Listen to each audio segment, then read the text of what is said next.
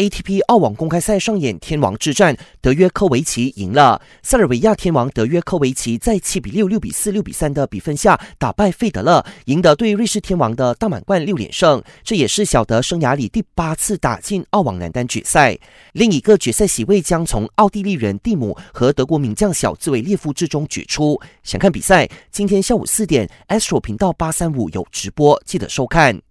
西班牙国王杯来到十六强对决，巴萨凭借格列兹曼的进球先拔头筹，兰格莱头球破门扩大比分，梅西打入两球，阿图尔替补建功，最终在主场以五比零击退莱加内斯晋级八强。这可是梅西在巴萨生涯中第五百场胜利。